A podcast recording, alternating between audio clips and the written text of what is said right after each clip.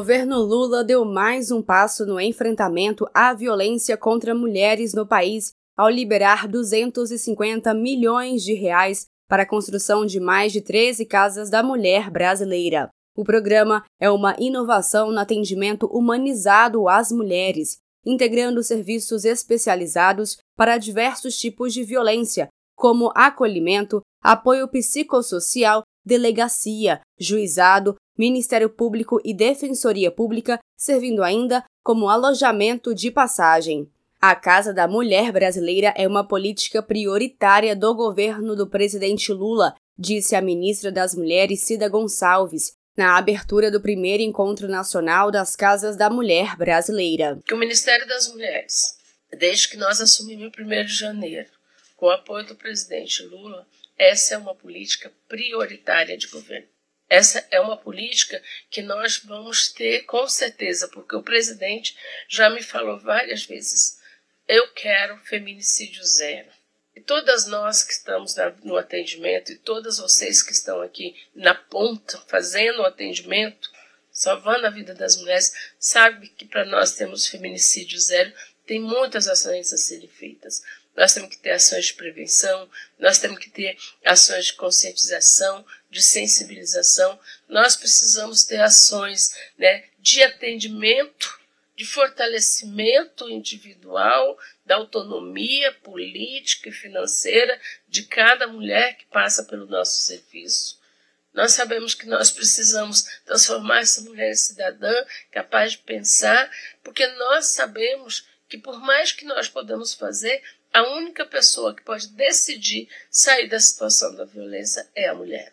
Ninguém mais. As cidades contempladas para a construção de casas da mulher brasileira são Maceió, Dourados, Belém, Maringá, Porto Velho, Serra, Natal, Cuiabá, Rio de Janeiro, Florianópolis, João Pessoa, Recife e Porto Alegre. A iniciativa é realizada em parceria entre o Ministério da Justiça e Segurança Pública por meio do Programa Nacional de Segurança com Cidadania, o PRONASSE 2, e o Ministério das Mulheres, a partir do programa Mulher Viver Sem Violência. Segundo a ministra das Mulheres, Cida Gonçalves, para termos feminicídio zero, prioridade do governo Lula, é preciso enfrentar a impunidade e o ódio. Para termos feminicídio zero, nós temos que enfrentar a impunidade. Para ter feminicídio zero, nós precisamos enfrentar o ódio.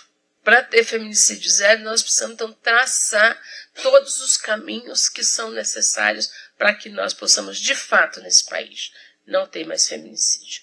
E nós sabemos que em quatro anos do mandato do presidente Lula e da minha estadia no ministério, dificilmente nós conseguiremos o feminicídio zero.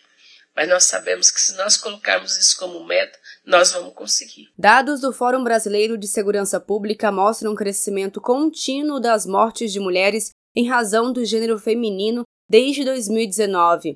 Em relação ao primeiro semestre de 2019, o crescimento no mesmo período de 2022 foi de 10,8%, apontando para a necessária e urgente priorização de políticas públicas de prevenção e enfrentamento à violência de gênero. Os números mostram as consequências do desmonte de políticas públicas durante o governo Bolsonaro.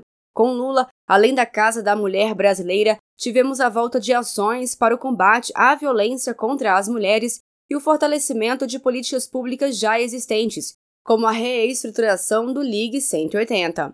Além disso, a bancada feminina da Câmara dos Deputados aprovou 14 projetos de lei com foco na proteção das mulheres, como o protocolo Não é Não, que segue para a sanção presidencial. É dever do Estado e da sociedade enfrentar cada uma das formas de violência contra as mulheres, destacou o presidente Lula. São muitas as formas de violência contra as mulheres.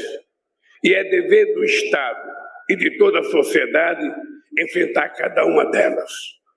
Nada, absolutamente nada, justifica a desigualdade de gênero. A medicina não explica, a biologia não explica, a anatomia não explica. Talvez a explicação esteja no receio dos homens de serem superados pelas mulheres.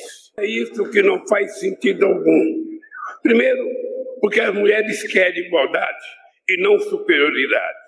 E segundo, porque quanto mais as mulheres avançam, mais o país avança. E isso é bom para toda a população. De Brasília, Thaisa Vitória.